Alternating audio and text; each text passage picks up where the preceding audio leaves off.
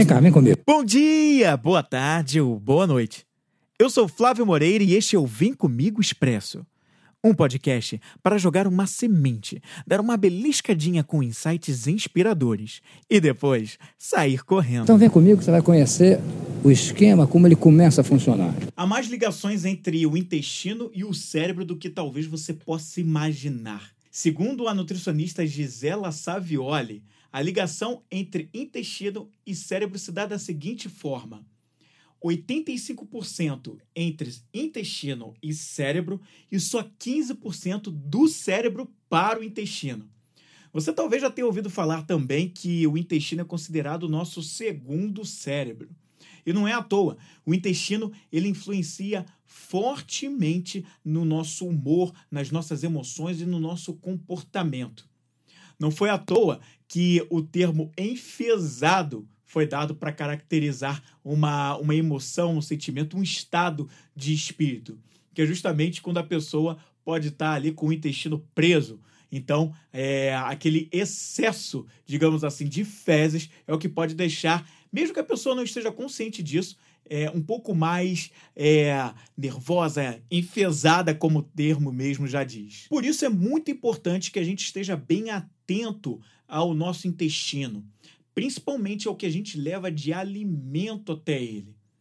Ele, como também a Gisela diz, é onde tudo começa e não onde termina, por mais que a gente esteja acostumado a ver por essa ótica. Isso porque a gente precisa alimentar as bactérias que são benéficas, né? Não são bactérias do mal, mas que convivem dentro do nosso intestino e fazem um bem para a gente.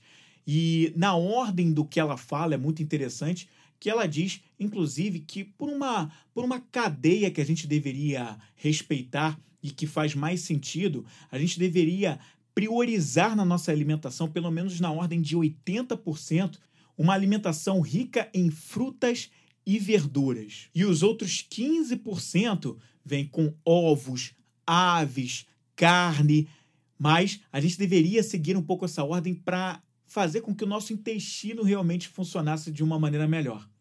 É uma grande quebra de paradigma para quem quer seguir.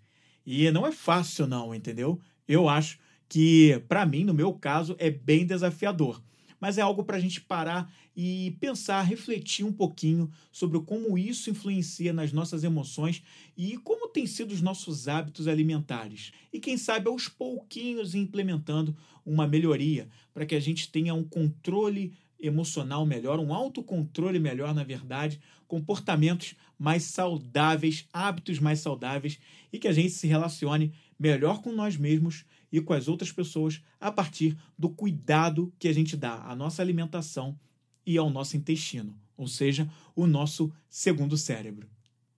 O Vem Comigo Expressa é um podcast produzido pela Vem Comigo Produções. Conteúdo compacto e poderoso para o seu crescimento pessoal.